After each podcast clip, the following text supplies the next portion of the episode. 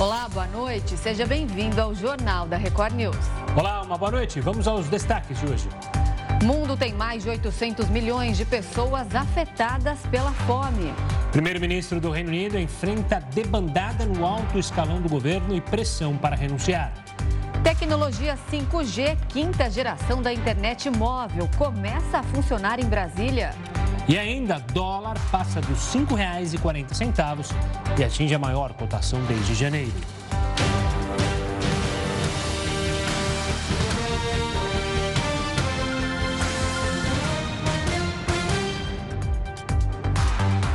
Governo estima uma queda de quase R$ 2,00 na gasolina após as medidas que reduziram os tributos do ICMS. O preço do etanol também deve cair.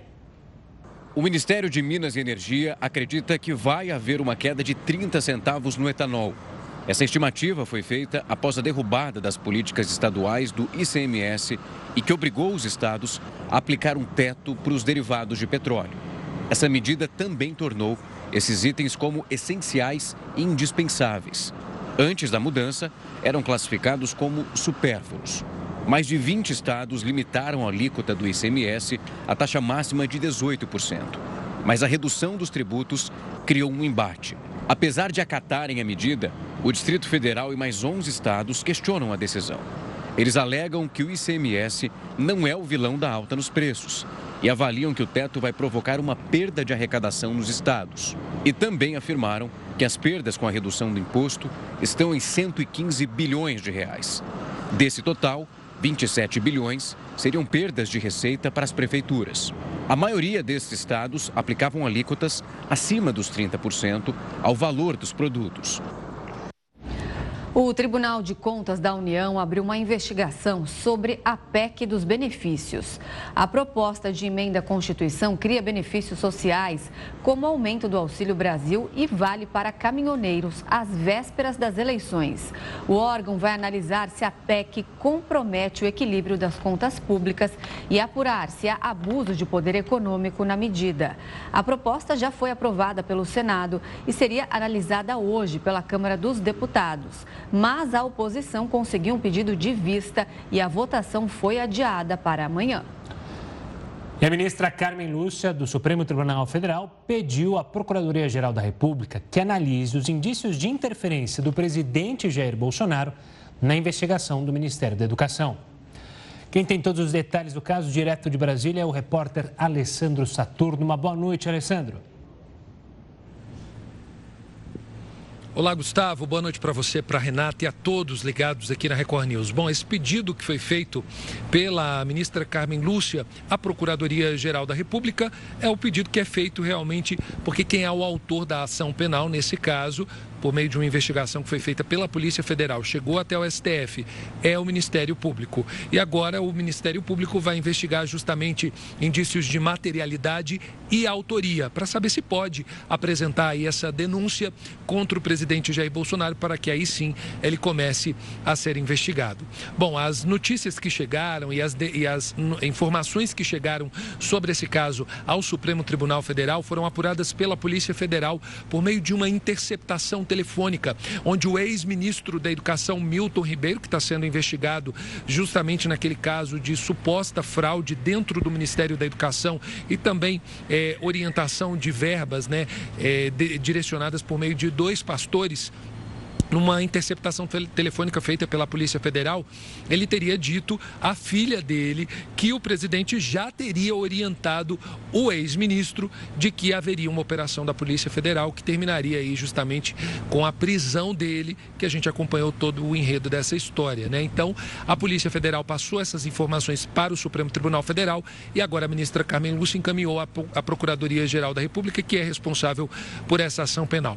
Agora, passando um pouquinho da notícia, eu conversei há pouco com alguns cientistas políticos e eles disseram o seguinte: essa informação e essa investigação é um desgaste para o governo, principalmente nesse momento, em véspera de eleições. Lembrando que há pouco o presidente do Senado, Rodrigo Pacheco, ele leu o relatório, né, que era justamente a formalização das três CPIs, inclusive a CPI do MEC, que vai ser instalada, ou melhor, com a leitura foi instalada e agora é, vai faltar a indicação dos líderes partidários, dos integrantes antes dessas CPIs para que ela comece a funcionar. Mas já foi um tratado feito pelo presidente do Senado que essas CPIs só devem começar a funcionar depois das eleições. Então, o cientista político ele disse o seguinte: é um desgaste se essa investigação for aberta além da CPI. Então, pelo que tudo indica, é, presidente está sendo poupado por conta das CP, da, em relação às CPIs, que vai ficar para depois das eleições.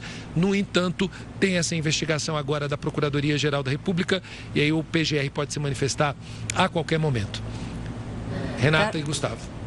Tá certo, Alessandro, Alessandro Saturno trazendo informações importantes para a gente ao vivo, direto de Brasília. Muito obrigada. Boa noite para você. E os motoristas de veículos escolares devem fazer exame toxicológico para renovar a carteira de habilitação. Esse é um assunto para o Heródoto Barbeiro. Heródoto, boa noite. Essa decisão agrada os motoristas autônomos? Renata, é, essa decisão ela não abrange só motorista de, de, de van escolar. Eu coloquei isso porque, logicamente, é que impacta mais a nossa audiência. Haja vista né, que a gente ou tem filhos que, tá, que usam essas, eh, esse tipo de transporte, ou a gente conhece alguém que usa esse tipo de transporte, que a gente está mostrando aí. Eu mesmo moro do lado aqui de um colégio, né, de dois colégios. E todos os dias, de manhã, na hora do almoço, no finalzinho da tarde, tem uma porção de peruas escolares aí, é, trazendo a moçada meninada para as escolas. E claro, né, para os pais, para as pessoas responsáveis pelas crianças, é interessante que o motorista, além de ser um bom motorista, ele seja uma pessoa que tenha condições psicológicas e não tenha, por exemplo, nenhuma ligação com alguma coisa que possa impedir de dirigir é, direitinho. Então, o que estabeleceu e a, e a, a justiça, por que justiça? Porque isso foi parar na justiça. Uma, uma, parte dos motoristas não queriam tal exame toxicológico. Uma discussão muito grande e foi parar em Brasília. Foi parar no Superior Tribunal de Justiça. E agora é uma decisão dele. E acima dele só tem o Supremo Tribunal Federal. Não acredito que isso seja motivo de mexer com o Supremo, porque não tem nada a ver com a Constituição. Então é o seguinte: só não vai precisar apresentar o exame toxicológico para renovar a carteira o pessoal que é da categoria A. O que é categoria A? É o pessoal que dirige o carro. Né? Um carro leve, um carro desse que a gente encontra em tudo quanto é rua da cidade de São Paulo. Mas a partir daí, todo mundo vai ter que ter o tal exame. Por exemplo, quem mexe com transporte coletivo, que tem acima de oito lugares, oito bancos, como essas peruas que a gente está mostrando aí, vai ter que fazer exame. Motorista de ônibus, vai. Motorista de ônibus intermunicipal, também vai. Motorista de caminhão, carreta, também. Por que razão? Porque, logicamente, é, além de preservar a vida do motorista, você tem também a preservação de vida de outra pessoa. Imagina uma carreta, por exemplo, né? desgovernada, se porventura uma pessoa dormiu, ou se ela é dependente de algum tipo de droga, ou se ela é dependente de algum tipo de remédio. Então, agora ficou estabelecido pela Justiça, vai ter que ser acatado, porque logicamente, que a justiça decide e os, nós, como cidadãos, acatamos, renovar a carteira, vai ter que fazer o exame toxicológico. E pode acontecer o seguinte: pode vir aí um exame dizendo que deu positivo. E aí, como é que vai acontecer? Não, mas eu trabalho com isso há 30 anos, tudo bem. Né? Trabalho há 30 anos. Mas se o exame não, não, for, não, não der negativo, o cidadão vai ter que recorrer a tratamento, vai ter que recorrer a médico, vai ter que recorrer a apoio porque ele não vai poder dirigir nenhum veículo que não seja da categoria A, como eu expliquei, que são carros pequenos que cabem no máximo cinco pessoas. Eu acho que é um passo interessante, inclusive, para a gente melhorar a segurança no trânsito e principalmente nas estradas. Porque quando a gente vê é? os, os as maiores desastres geralmente acontecem em estrada. Ou é ônibus que tomou, carreta que bateu em não sei quem e tudo mais. E às vezes o motorista está sob efeito até de determinado medicamento, porque ele acha que ele tem que ficar acordado para poder chegar no porto, para poder chegar no, local onde ele vai destinar a carga. Então, uma decisão importante essa, e nós esperamos que gradativamente, ninguém precisa correr lá, né? é na hora de renovação, a pessoa vai entrar direitinho, pegar os dados e fazer o chamado exame toxicológico. É um passo importante para a segurança das crianças e dos cidadãos de uma maneira geral.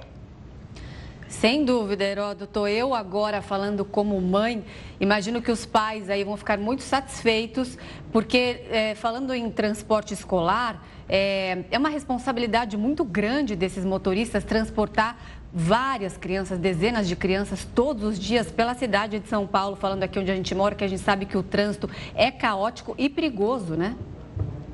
E muitas vezes, Renata, vai de uma cidade para outra. No interior do Brasil, ela, às vezes a, a, a meninada sai de uma pequena cidade para ir para uma grande cidade. Ou então tem aquelas peruas escolares pagas pelas prefeituras. Eu conheço aqui na área rural da, da Grande São Paulo. Eles passam na porta dos sítios pegando as criançadas para levar para a escola. E, logicamente, os pais têm que confiar na, não só na habilidade desse pessoal, porque eles realmente eles são bons, são hábeis, mas principalmente dizendo o seguinte: olha, eles estão em condições físicas e psicológicas de levar meu filho em segurança e trazer de volta aqui para casa. Tá certíssimo. Heroto, daqui a pouco você volta com outros destaques aqui dentro do Jornal da Record News. Combinado? Combinado, até já. Vamos falar do cenário internacional? O governo do Reino Unido está enfrentando uma crise danada. Mais uma. Mais de 40 integrantes do alto escalão pediram demissão. E o primeiro-ministro Boris Johnson sofre uma pressão enorme para renunciar ao cargo. O novo momento de tensão para Boris Johnson se intensificou nas últimas horas, com a saída dos principais ministros e pessoas de diferentes cargos do governo. O primeiro-ministro britânico enfrentou uma série de questionamentos dos parlamentares nesta quarta-feira e afirmou que não irá renunciar. Exatamente quando os tempos estão difíceis e quando o país enfrenta pressões na economia e também em seus orçamentos, quando tivemos a maior guerra na Europa em 80 anos, exatamente nesse momento que você espera que o governo continue com o seu trabalho e não vá embora. A crise começou com denúncias de abuso sexual supostamente cometido pelo ex-secretário Christopher Pincher. Boris Johnson é acusado de não ter tomado nenhuma atitude e de saber das condutas antes mesmo de nomeá-lo. O premier já sofre pressão dentro da própria legenda. Nesta quarta-feira, os legisladores do Partido Conservador entregaram cartas de desconfiança a Boris Johnson. A popularidade do primeiro-ministro já vinha em queda desde o início do ano, quando foi revelado que Boris Johnson realizou festas na residência oficial enquanto país estava em lockdown contra a Covid-19. E para fazer uma análise mais sobre esse, essa crise do premier britânico Boris Johnson, a gente conversa agora com Demetrios Pereira. Ele é professor de Relações Internacionais na SPM. Boa noite, professor. Bom, Boris Johnson foi destaque hoje aí é, dos principais noticiários ao longo do dia. A gente sabe que ele assumiu em 2019 e depois ele enfrentou ali algumas crises, alguns escândalos. A gente podia considerar essa a sua crise mais grave? É, boa noite. É, realmente, atualmente ele está sofrendo muita pressão, né, dentro do partido e também fora talvez seja a pior crise que ele tem enfrentado realmente, especialmente essa pressão é, para renunciar. Vários é, parlamentares e vários aliados renunciando aos seus cargos, né, é, contrariando um pouco as políticas dele e, a, e também a, o, o jeito que ele lidou com a pandemia, a questão né, agora é, do aliado dele é, acusado de assédio sexual. Então, tudo isso acabou desgastando ele um pouco, especialmente dentro do partido, mas também fora dele. Uma boa noite. Boris Johnson já passou por um pedido de moção e venceu. Isso quando então tinha ali a desconfiança dos membros do próprio partido. Pela regra, pela lei é, do Reino Unido, ele não pode ter um novo pedido de moção no próximo, pelo próximo ano. Ou seja, isso dá uma segurança para ele. Mas há ainda maneiras de retirar o primeiro, porque ele disse categoricamente que não vai renunciar, né? Sim. É, o problema é que é, poderia haver, por exemplo, é, além de uma moção de desconfiança, eleições gerais, né? Mas as eleições gerais são periódicas, né? É, poderia haver um pedido de aprovação para eleições, mas aí um novo partido iria governar e atualmente é, o Partido Conservador é o partido dominante, então isso dificilmente vai acontecer. Mas se a pressão for aumentando, é muito difícil para ele continuar no poder, né? Então já aconteceu, ele, ele próprio assumiu o poder após a Theresa May ter renunciado, que era conservadora também. Antes dela, o próprio David Cameron. Então essas pressões no sistema parlamentarista acabam funcionando e o primeiro-ministro acaba renunciando se a pressão for muito forte, sim. Professor, o que acontece se Boris Johnson cair? Bom, é, se ele cair, provavelmente é, vai assumir um novo primeiro-ministro, também conservador, né? É, já que o Partido Conservador domina realmente a política britânica, como já aconteceu antes, né? nesses casos que eu, que eu mencionei. E, e, aí o que pode acontecer é que essas políticas que vêm sendo criticadas em relação a ele, ou seja, como ele lida com a pandemia, né, desde o início, né, que ele é, num, assumiu uma postura um pouco negacionista no começo da pandemia, depois que ele é, pegou o vírus, ele acabou é, sendo internado, inclusive, aí ele começou assim tomar atitudes mais enérgicas contra é, a pandemia, é, mas mesmo assim é, essas medidas é, não foram né, foram criticadas, fez aquelas festas também. Então, é, e a própria posição talvez dele muito é, avessa à União Europeia, talvez seja revista por esse novo primeiro-ministro. Mas é, o, o, que, mais parece, se ele cair, vai vir um, novo primeiro-ministro conservador que vá é, alterar um pouquinho essas políticas dele. Professor, o que chama atenção, me corrija se eu estiver errado, é que Boris Johnson está sofrendo por essa última crise, como a gente mostrou, por alguém do governo dele que fez ah, aqueles atos de assédio, enfim. E o problema é que ele é muito cobrado no Reino Unido porque mente, ou pelo menos toda hora muda a versão. Iniciou dizendo que não sabia das acusações, depois foi comprovado que sabia de fato das acusações e aí muda novamente a versão. Isso que tem dificultado ainda mais é, para o parlamento acreditar no primeiro-ministro? É, talvez isso tenha um peso considerável também, né? essa, essa postura dele um pouco errática, né? De tomar uma atitude, depois voltar atrás. É, aconteceu isso agora, né? nessa denúncia de assédio, aconteceu antes com as posturas dele em relação ao coronavírus. É, agora, uma questão que também é, vem sendo criticado é o jeito que ele está lidando com pós-pandemia, já que os, assim como acontece agora no Brasil, né, os preços têm aumentado muito, os combustíveis, os alimentos e é, então existem críticas em relação a isso também, mas essa postura um pouco errática dele, né, de uma hora falar uma coisa, outra hora falar outra, realmente está pesando bastante contra ele, mas ele vem se mantendo aí no cargo. Ele é, foi eleito em 2019 com uma grande popularidade. Ele era praticamente o garoto propaganda ali do Brexit. É, depois a imagem dele começou a ficar arranhada devido aos escândalos, aos erros. Como que a gente pode relacionar hoje a, a imagem de Boris Johnson em relação ao Brexit? O que, que os britânicos acham dele em relação a isso? É, realmente, acho que o principal cabo eleitoral dele foi realmente o Brexit, né? Ah, então, o, por exemplo, o, a Theresa May acabou caindo porque ela no início era contra o Brexit, mas depois assume dizendo que queria concluir o Brexit. Ele consegue concluir o Brexit, né? O primeiro-ministro anterior a Theresa May, ele tinha caído justamente porque ele chamou é, a consulta popular em relação ao Brexit, e, mas ele era contra, né? E acabou né, que o resultado foi a favor. É, porém, Boris Johnson sempre teve essa postura, né, quando ele era especialmente prefeito de Londres, é muito é, a favor do Brexit e de um Brexit bastante é, profundo, digamos assim, o hard Brexit que a gente chama.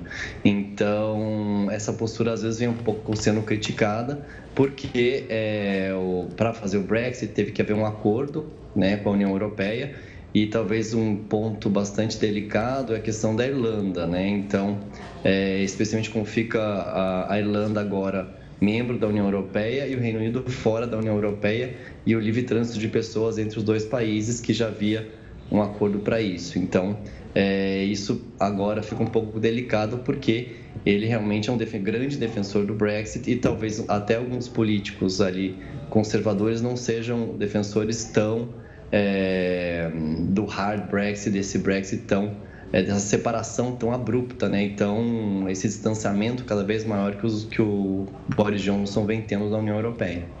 Tá certo, professor. Quero agradecer demais a sua participação aqui conosco e vamos ver como será a vida de Boris Johnson nos próximos dias, se se mantém no governo ou se deixa downtown. Obrigado pelo convite. Boa noite. Boa noite. Boa noite. Olha, o dólar sobe para a maior cotação desde janeiro. Pois é, a gente vai falar sobre isso, mas é depois de um rápido intervalo.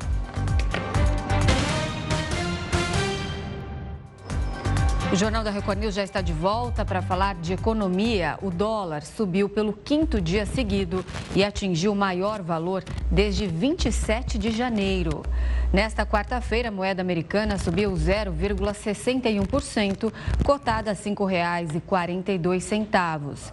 A alta reflete o temor de uma recessão global e a situação dos gastos públicos no Brasil. O Ibovespa abriu o dia em queda, mas encerrou com alta de 0,43% aos 98.718 pontos.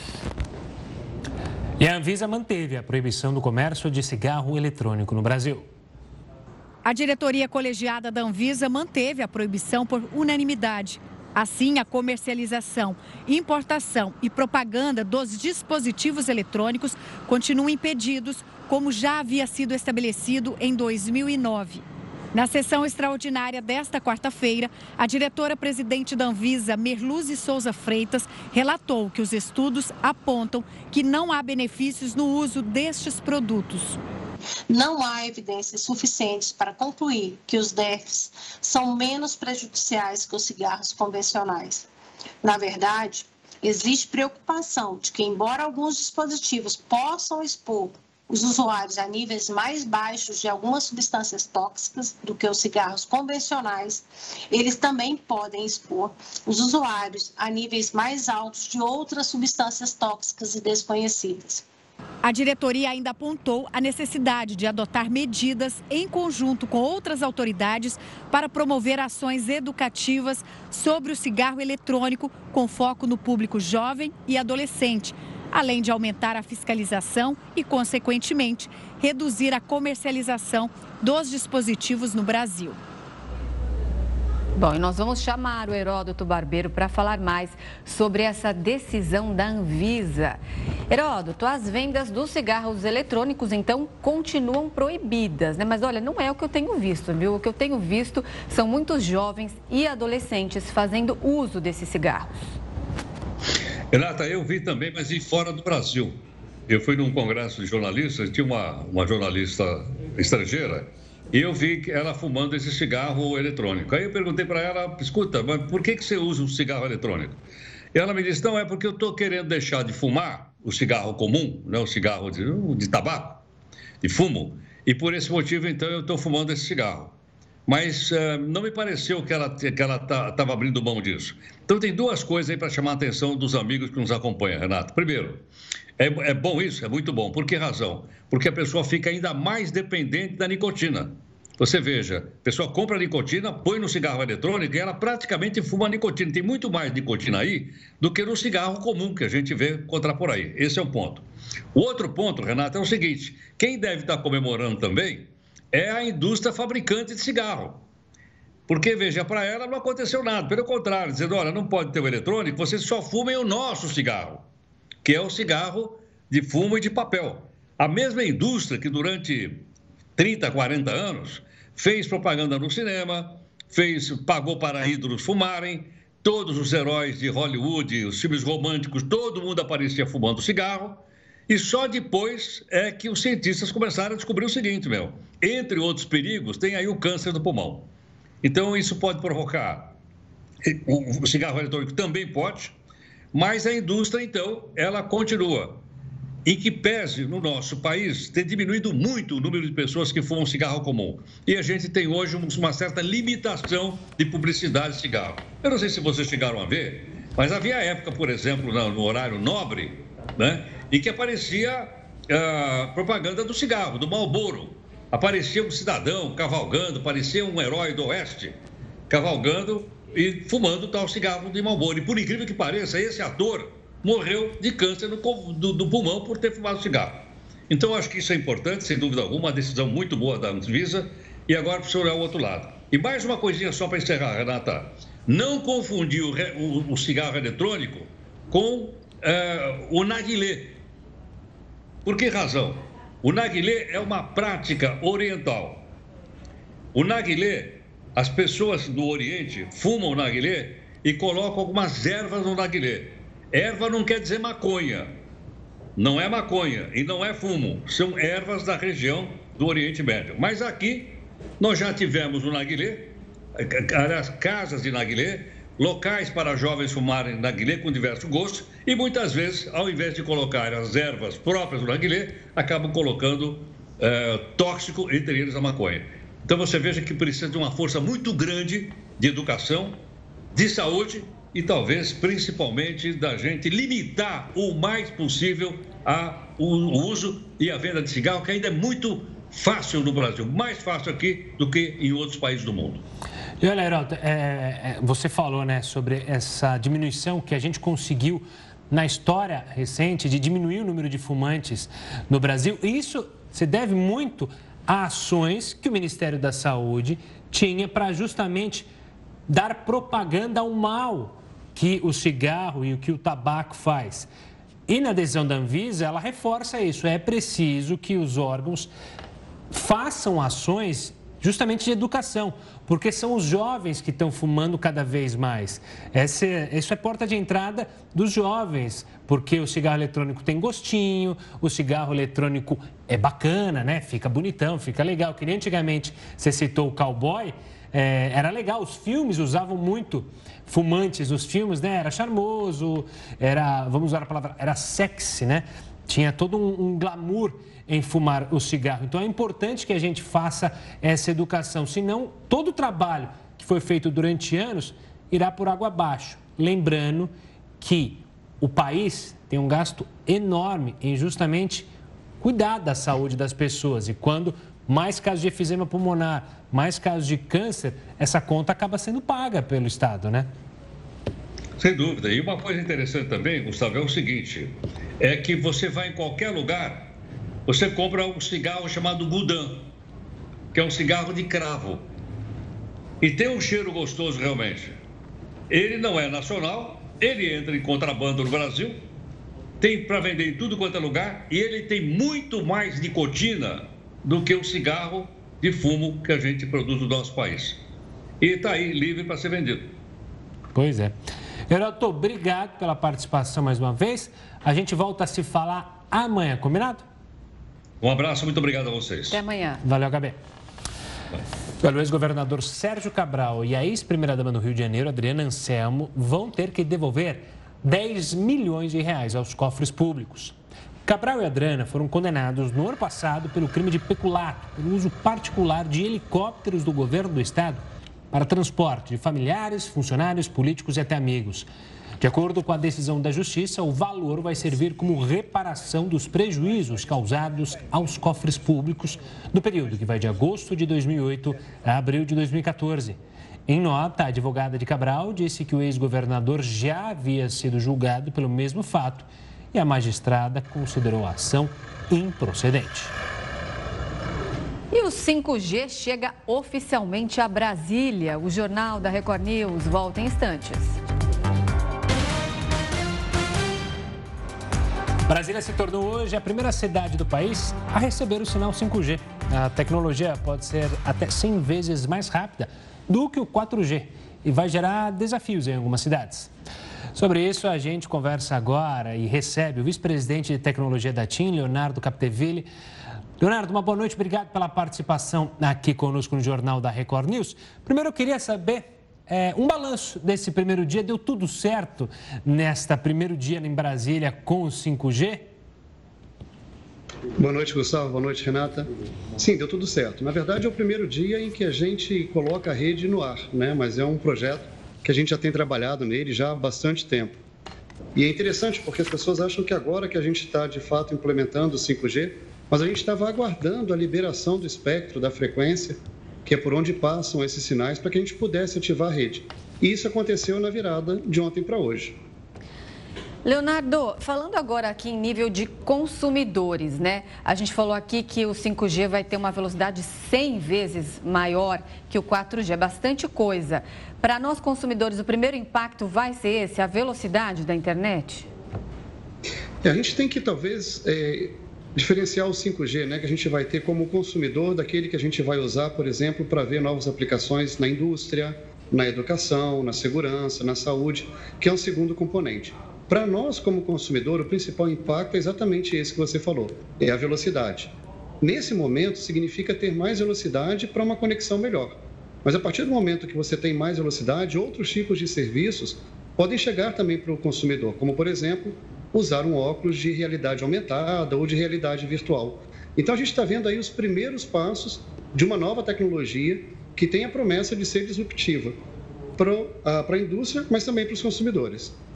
Leonardo, acho que muita gente deve ter a curiosidade de entender por que Brasília foi justamente a primeira a receber o sinal. Se não me engano, me corrija se eu estiver errado, pelo cronograma, Belo Horizonte seria a próxima capital. É, e quais são as dificuldades para, por exemplo, por que não São Paulo foi a primeira, é, já que é a maior capital aqui do país?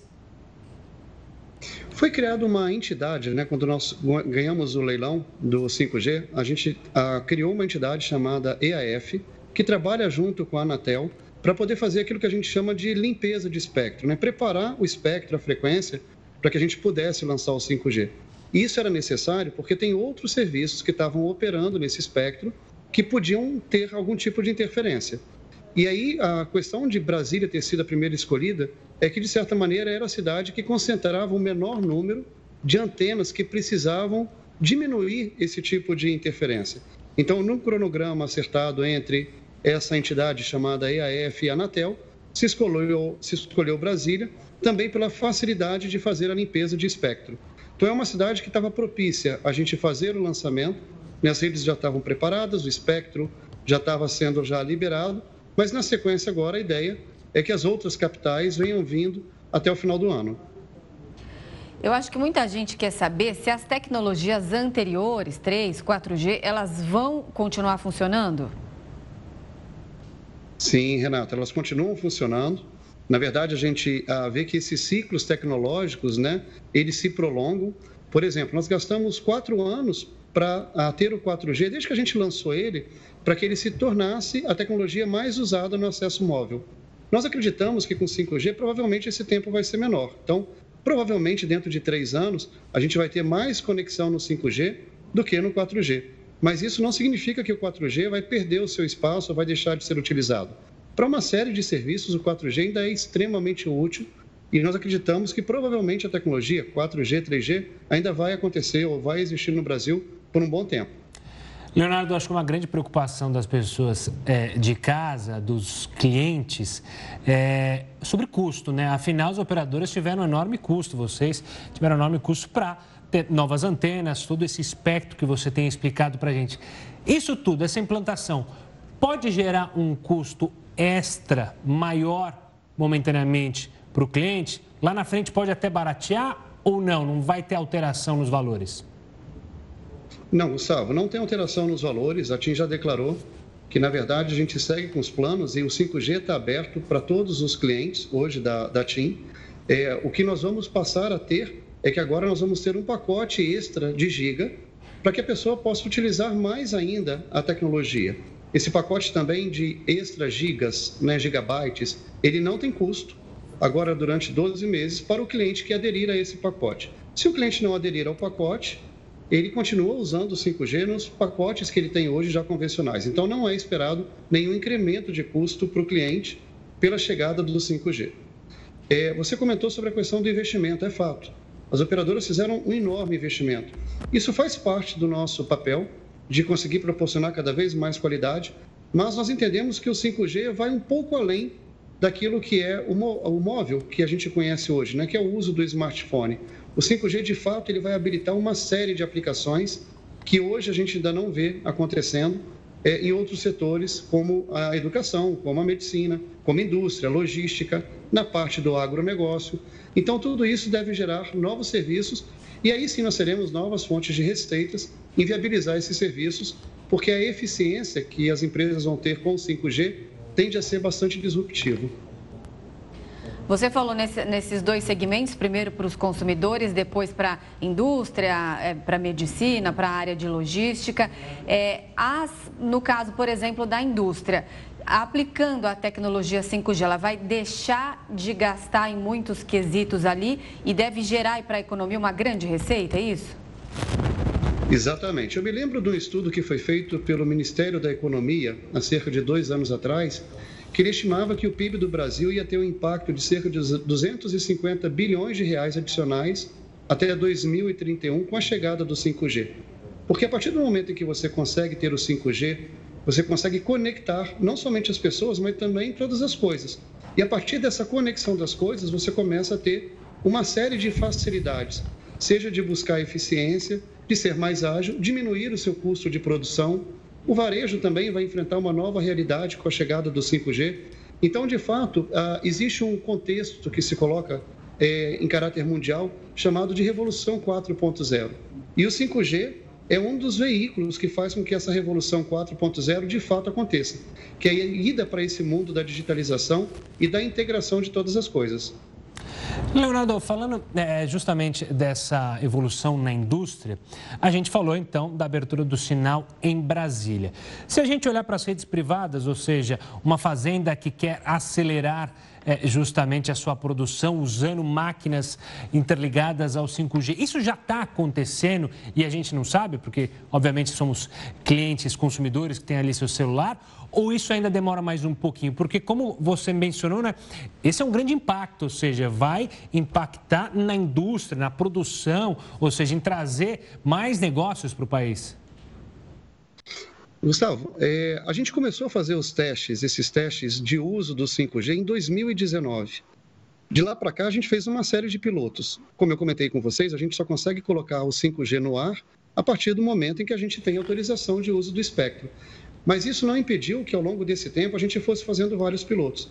Então, nós temos, por exemplo, o piloto que foi instalado numa fábrica de uma indústria automotiva, da Stellantis, que foi um dos primeiros cases mundiais do uso do 5G para ajudar no controle de qualidade durante a fabricação. Nós temos o caso de já uma fazenda em solo, onde a gente já tem a rede 5G sendo testada. E aí é interessante observar, né? As pessoas perguntam, poxa, mas qual é a diferença então do 5G para o 4G, por exemplo, na operação de uma fazenda? O que eu costumo explicar é que com o 4G você consegue, por exemplo, ter todos os dados em tempo real de uma colheitadeira. Com o 5G você vai conseguir operar a colheitadeira remotamente. E aí a gente já está começando a fazer esses testes nesse setor que é tão relevante para o Brasil, que é o do agronegócio, e a gente está tendo muita receptividade dessas empresas em adotar o 5G para alavancar mais ainda o que a gente chama de agricultura de precisão. Leonardo, tem uma última pergunta. Como que a gente pode definir aqui a implantação dessa tecnologia no Brasil em relação a outros países? Como é que a gente está? Renata, é, o 5G é, é, é, novo no mundo, né? Então a gente teve primeiro nos países asiáticos, e eu estou falando aí de algo que aconteceu dois anos e meio atrás.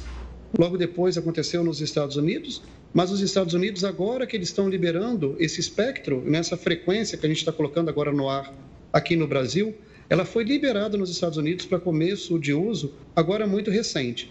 Então eu diria que a gente tem aí um gap de um ano e meio, dois, mas tem um fato muito interessante. A Anatel, quando ela definiu o padrão do 5G que seria utilizado no Brasil, é um pouco técnico, mas ela decidiu por um padrão que é um padrão mais à frente, que é chamado do 5G puro, ou 5G standalone, que é o nome técnico desse 5G. E por que, que ele é importante? Com esse 5G, você vai conseguir diferenciar a rede 5G para casos de serviços críticos, que é esse que eu comentei para vocês da indústria, do 5G que a gente tem, por exemplo, para o consumo. Ou seja, se você, sobre a mesma rede do 5G, está atendendo um hospital que está fazendo uma cirurgia remota, ou se você está atendendo é, um cliente que está fazendo uso, por exemplo, para assistir um streaming, um vídeo, alguma coisa, você vai conseguir tratar de forma distinta essas duas aplicações. E isso só é possível através desse padrão que a Anatel definiu para usar no Brasil.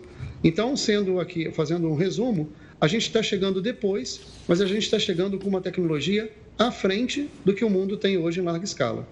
Leonardo, obrigado pela participação aqui conosco, falando então sobre a implantação do 5G aqui no Brasil. Um forte abraço e até uma próxima.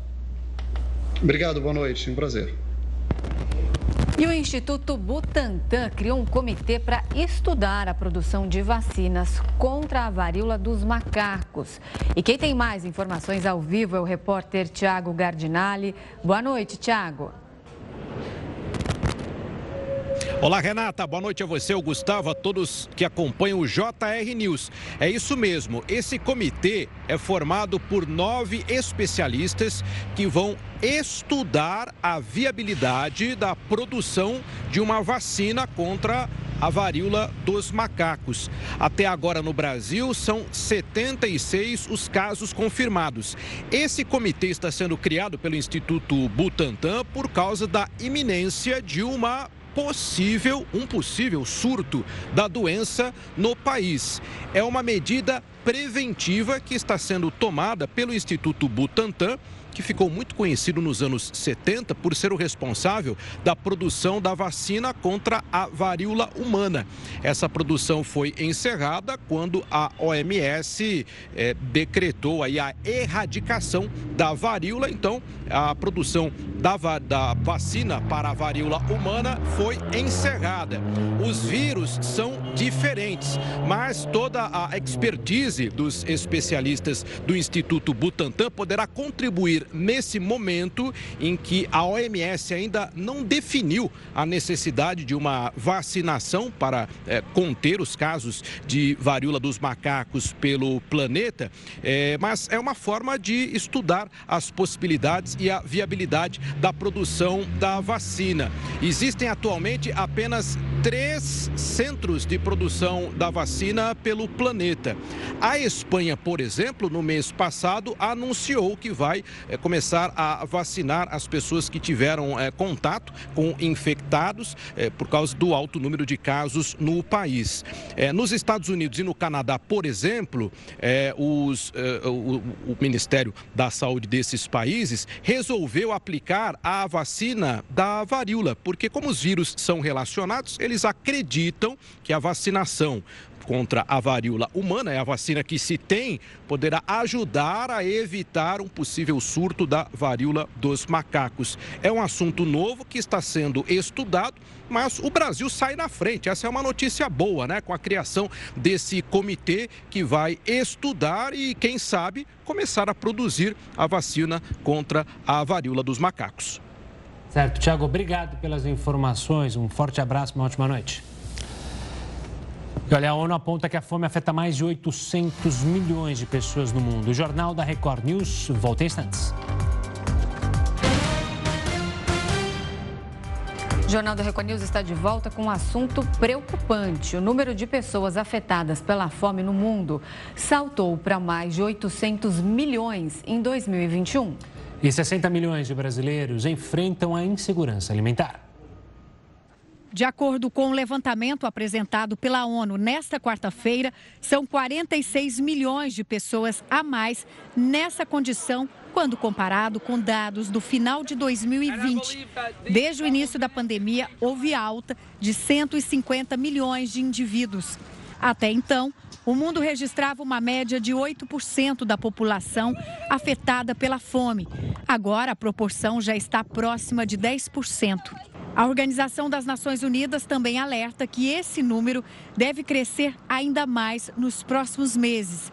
Isso porque o quadro pode ser agravado pela guerra na Ucrânia e o consequente aumento nos preços dos combustíveis, dos fertilizantes e dos alimentos.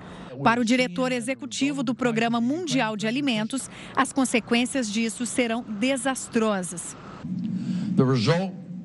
O resultado será uma desestabilização global, fome e migração em massa em uma escala sem precedentes.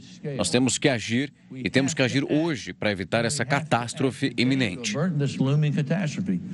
Mais de 2 bilhões de indivíduos passaram por insegurança alimentar moderada ou grave no ano passado, ou seja, quase 30% da população global.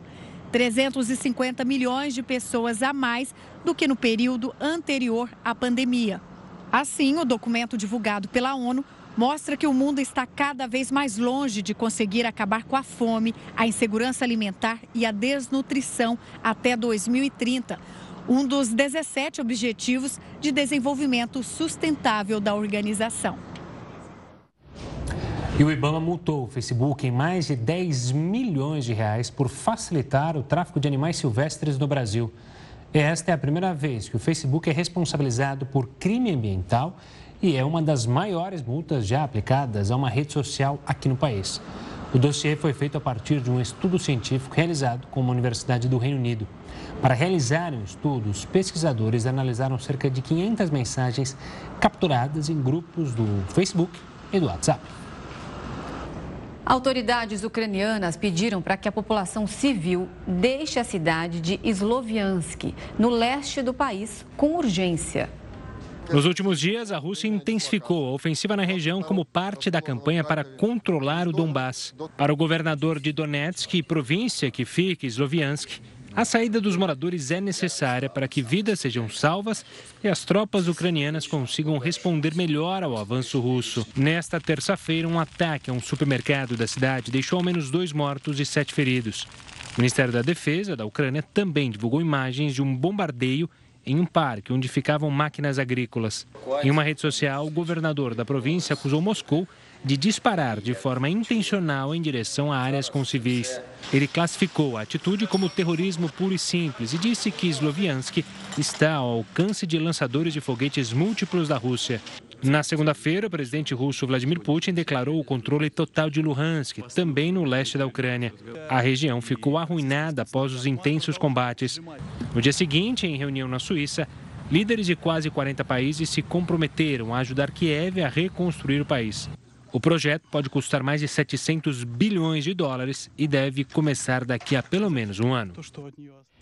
O governo do Distrito Federal começou uma campanha de vacinação antirrábica para os animais de estimação.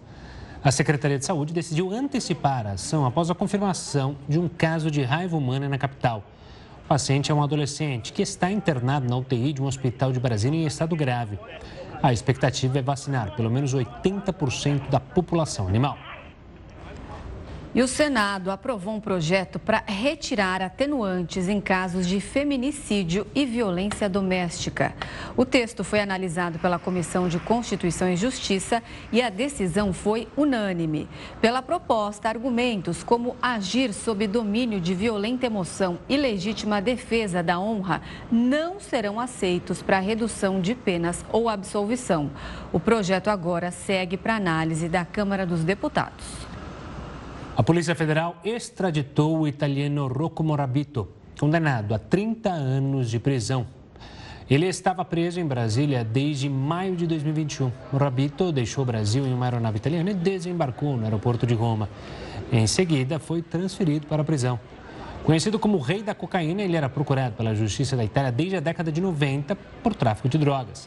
Investigações da Polícia Federal indicam que Rocco teria ligação com uma das maiores e mais poderosas organizações criminosas do mundo. E o setor de turismo foi um dos mais afetados pela pandemia. O número de viagens teve uma queda de 41% no ano passado. De acordo com o um levantamento do IBGE, o ano de 2021 foi pior para o turismo no Brasil do que 2020. Das mais de 12 milhões de viagens em 2021, 99% foram nacionais. Outras 90 mil tiveram o exterior como destino. Aqui no Brasil, os lugares mais procurados foram São Paulo, Minas Gerais e Bahia. O estudo levou em consideração diferentes meios de transporte, como carro, avião e ônibus. E também fez um levantamento em relação aos gastos com as viagens. Em 2021, eles somaram quase 10 bilhões de reais o número representa uma queda de quase 11% em relação a 2020, quando o valor gasto foi de 11 bilhões de reais. Já os maiores valores foram em deslocamentos para São Paulo, Bahia e Rio de Janeiro. Além das restrições por causa da pandemia, outra questão que impediu os brasileiros de viajar em 2021 foi a falta de dinheiro. Três a cada dez pessoas não viajaram por isso. Dos 62 milhões de lares onde não foram registradas viagens, mais de 86% tinham renda inferior a R$ 2.200. O Jornal da Record News fica por aqui. Muito obrigada pela companhia. Tenha uma ótima noite e fica agora bem acompanhado com o News das 10 e a Reisa Castro. Até amanhã.